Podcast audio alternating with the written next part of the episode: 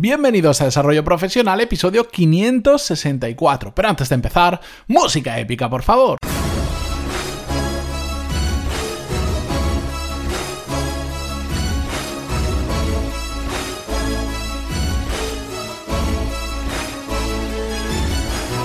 Muy buenos días a todos y bienvenidos un miércoles más a Desarrollo Profesional, el podcast donde hablamos sobre todas las técnicas, habilidades, estrategias y trucos necesarios para mejorar cada día en nuestro trabajo.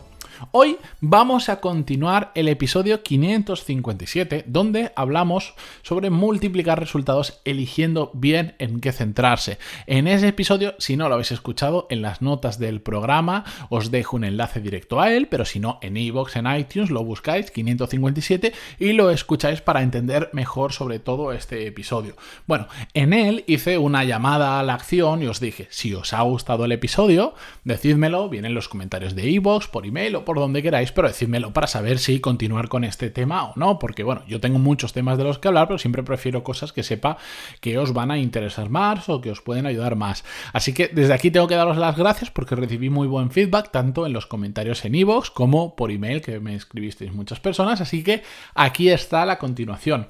En concreto, hoy vamos a ver cómo centrarnos en lo importante. ¿De acuerdo? Y para ello, mm, realmente es mucho más fácil de lo que nos podríamos imaginar. Podríamos hacer, si queréis, un libro de 200 páginas, pero la realidad es que hay solo dos puntos que tenemos que tratar, que tenemos que tenerlos claros para centrarnos en aquello que realmente merece la pena, que es para lo que estamos. Bien, el primer punto de todos es empezar por el básico, saber qué es lo importante, porque ¿cómo nos vamos a centrar en lo que es importante si no sabemos o no tenemos claro qué es lo importante? Y para ello, como me habréis escuchado decir los que ya lleváis un tiempo en el podcast, lo que tenemos que hacer es aprender a ponernos objetivos, que es algo muy personal. No os puedo dar objetivos genéricos porque cada uno a nivel personal y a nivel profesional tenemos unos objetivos, pero esto se puede resumir en dónde, cuándo y cómo queremos llegar profesionalmente, en un proyecto, a nivel personal, en lo que vosotros queráis.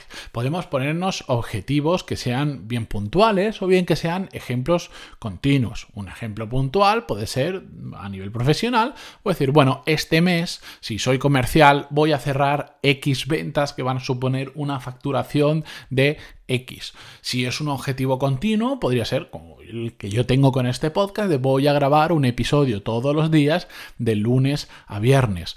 De, hecho, eh, hoy mismo he comenzado con uno, bueno, no lo he comenzado hoy, sino lo he comenzado esta semana, pero hoy se publica.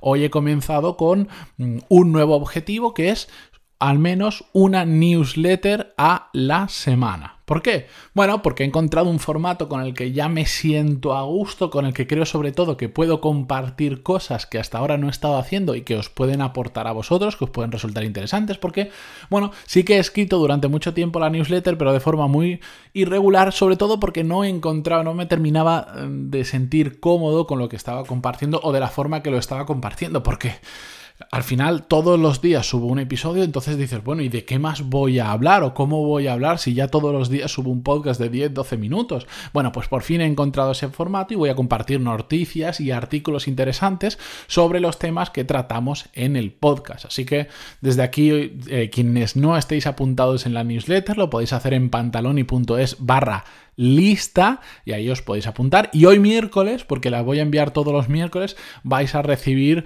eh, la, primera newsletter. Si estáis escuchando este episodio un poco más tarde, otro día, o ya la he enviado porque la enviaré probablemente por la mañana, bueno, pues eh, no os preocupéis que la semana que viene llegará la, la siguiente, porque como os digo, es un nuevo objetivo continuo que yo me he puesto de una newsletter todos los miércoles, todas las semanas.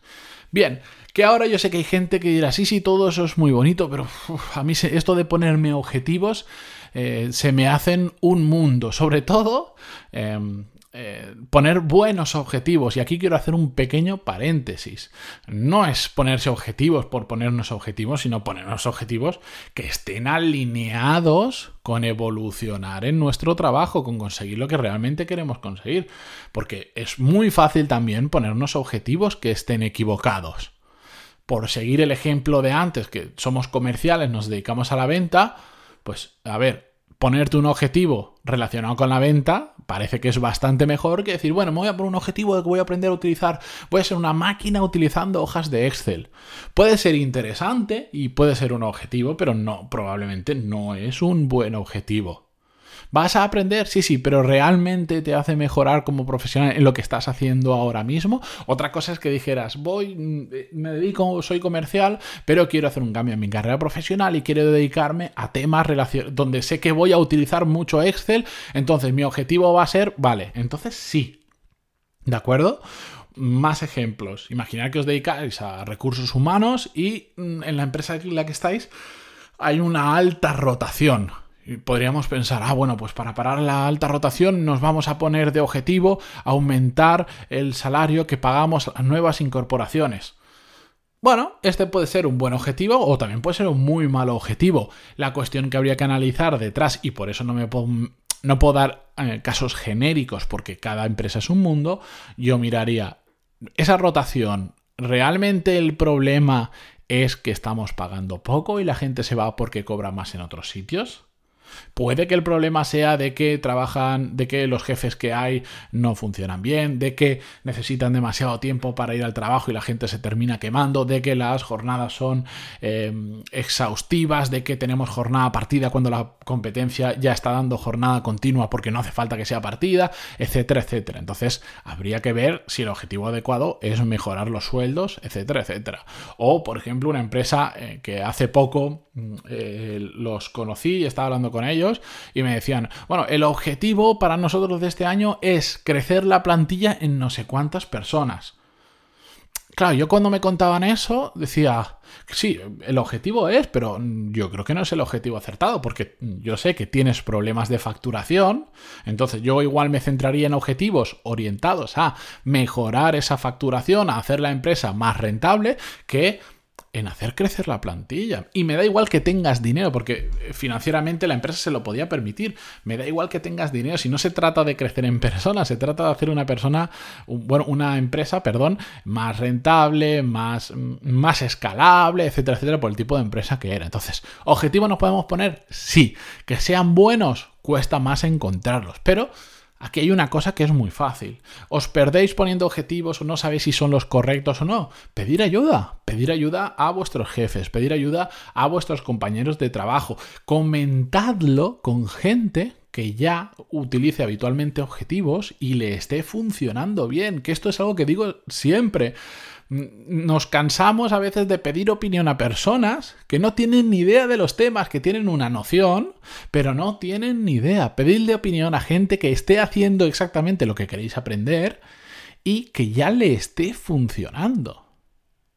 Es como si a mí me gusta la Fórmula 1, lo he dicho muchas veces. Si a mí alguien me viene a pedir consejos sobre tema de aerodinámica, le diré, a mí qué me estás contando. Yo tengo interés en esos temas, igual tengo una noción por encima de la media, que es eh, la media en estos temas, es muy, muy, muy bajo el conocimiento y es normal. Igual estoy un poquito por encima, pero estoy a años luz, a, pero años luz de lo que sabe un ingeniero especializado en estos temas. Entonces no me vengas a preguntar a mí, ve a preguntar a alguien que sabe mucho, que controla mucho de esos temas.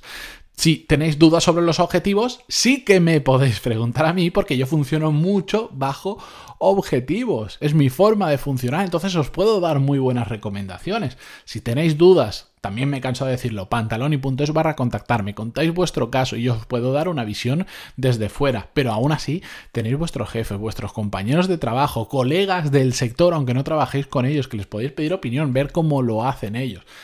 Y bien, con esto, una vez tenemos objetivos y sabemos qué es lo importante, ¿vale? Porque todo lo que nos acerca a nuestros objetivos es aquello que es importante y todo lo que nos aleja de nuestros objetivos es lo que no es importante.